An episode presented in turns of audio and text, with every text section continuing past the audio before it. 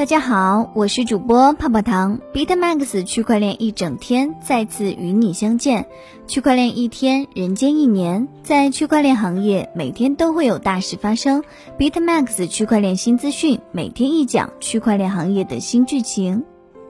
今天呢，主要讲讲比特币的最新动态。第一条呢，是个好消息，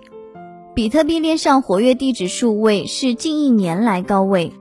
根据区块链浏览数据显示，昨日比特币链上活跃和新增地址数量约合为一百零四点八五万和五十六点一八万，较前日分别增长百分之十二点六四和百分之二十三点一三，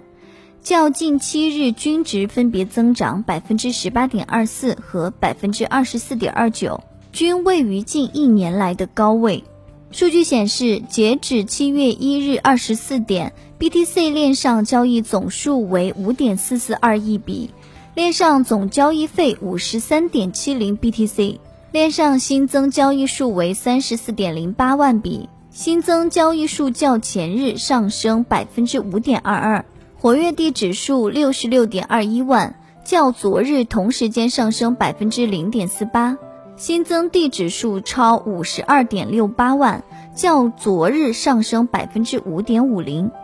地址活跃率为百分之零点零九二六。此外，同一时间，BTC 全网算力约为一百零八点八七 T，较前日下降百分之十三点一二。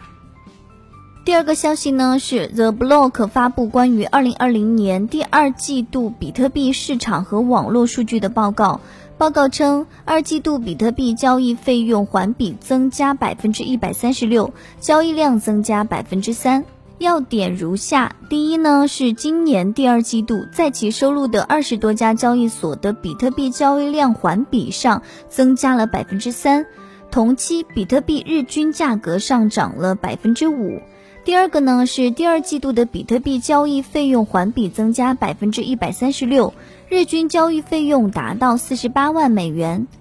第三个呢是隔离见证方案 Segwit 交易在总交易量中所占的比例，于今年一季度达到历史高位后，二季度略有下降，并且二季度 Segwit 的交易量占比持续超过 Segwit 交易笔数占比，这表明用户持续选择 Segwit 进行大额交易。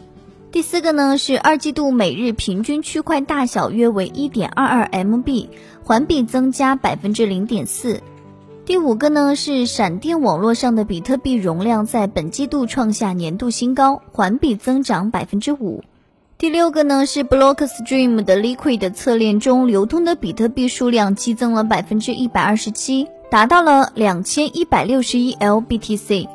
二季度以来，比特币批处理平均百分比持续保持在百分之三十八左右。第七个呢是比特币未花费交易输出值在第二季度环比下降百分之一，但是有相关数据显示，六月份比特币现货和期货交易量分别环比下降了百分之三十二和百分之四十。研究显示，六月份比特币现货和期货的月度交易量均大幅下降，环比下降幅度分别为百分之三十一点九八和百分之四十点三九。具体来说，比特币期货在六月份的交易量为三千三百二十亿美元，相较于五月份的五千五百七十亿美元，骤降逾百分之四十。而另一方面呢，去中心化交易所上交易量与中心化交易所呈现相反的趋势。此前消息，加密数据网站数据显示，今年上半年去中心化交易所平台的总交易额达五十一亿美元，是二零一九年同期的五倍。而仅在今年六月，DEX 的单月交易额就超过了十五亿美元。其中有两个交易平台的交易额占比呈现爆发式的增长，而且全世界越来越多的人对比特币认可。根据相关消息，一份非正式报告显示，受不断深化的货币危机影响，黎巴嫩法币在两周内丧失了百分之五十的购买力，这导致人们增加了对数字货币的兴趣。五月，一项非正式的调查表明，有百分之五十七点五的当地人更愿意以比特币的形式领取工资。前高盛高管也表示，比特币是针对全球央行不确定性的看涨期权。Global Market Investor 创始人认为，比特币是针对全球央行不确定性的看涨期权，而对冲基金正在注意到这一点。Paul 最近和 Galaxy Digital 的首席执行官在 Unchange 的播客上讨论了比特币在由冠状病毒大流行引发的全球经济问题中所扮演的角色，以及政府对该问题的各种应对措施。帕奥表示，现在国际金融体系的脆弱性如此明显，他每天都会接到对冲基金投资者的电话和电子邮件，询问如何投资比特币。他们都强调了千禧一代和 Z 世界对比特币的影响，以及主流人群对比特币的看法。炮曾经预测比特币可能会飙升至一百万美元。他表示，除了加密货币之外，千禧一代基本上没有很多婴儿潮一代拥有的高回报投资机会。接下来就讲讲关于以太坊的相关消息。根据相关数据显示，ETH 在交易所余额刷新三个月低点。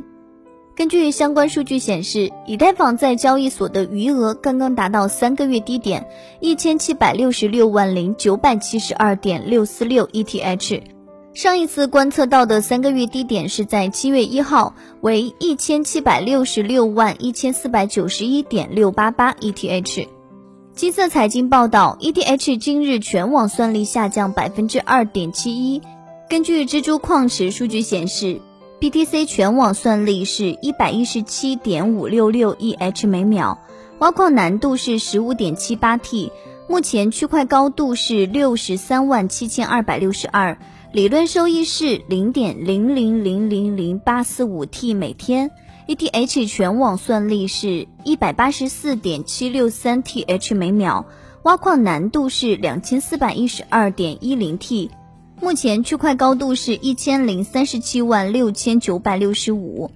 理论收益是零点零零八八八七九五每天。BSV 全网算力是一点七九二 EH 每秒，挖矿难度是零点二七 T。目前区块高度是六十四万一千八百四十八，理论收益是零点零零零五零二三零 T 每天。BCH 全网算力是二点八六一 EH 每秒，挖矿难度是零点四一 T，目前区块高度是六十四万两千零七十五，理论收益是零点零零零三一四五四 T 每天。接下来就是央行数字货币在各国的一个新进展。加拿大银行表示，数字美元应具有可访问性和包容性。七月二号消息，加拿大中央银行发布的报告显示。数字美元应对所有加拿大人可用，重点放在可访问性和包容性上。该报告称，无论加拿大人是否拥有智能手机，都应该使用 CBDC，即使在停电和网络故障的情况下，也可以进行交易。该银行目前正在征求各种用户群体的意见，以制定其在区块链上发行的未来数字货币的计划。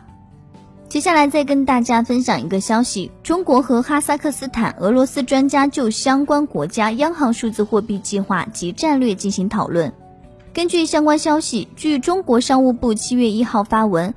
来自哈萨克斯坦、俄罗斯、中国等国的专家齐聚二零二零阿斯塔纳在线金融日，就相关国家央行数字货币计划和战略进行讨论。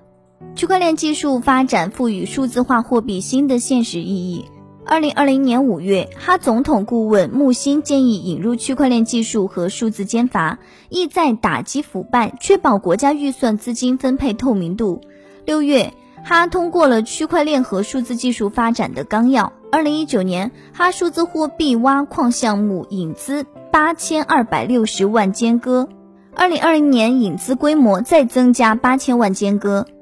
目前，哈央行正在对引入数字间隔的可行性进行论证。哈央行行长顾问认为，央行的主要任务目标是维持通胀目标和金融市场稳定，数字货币解决方案是第二位的，关键是要确保数字货币系统设计与货币政策目标相吻合。阿斯塔纳国际金融中心发展部经理卡利耶夫表示。阿斯塔纳国际金融中心愿意为哈引入数字货币提供测试支持和制定法律基础。此前，哈已经制定了加密货币储存和流通方案，规范虚拟货币通过专业平台储存和流通过程。阿斯塔纳国际金融中心协议中已经纳入了虚拟货币及其分类、智能合约、数字钱包等加密货币市场的常用词条。区块链行业每天都有你想知道的事。以上就是今日的区块链大事件。区块链一整天，每天都会与你相见。好了，今天的节目到这就要结束喽，咱们下期再见，拜拜。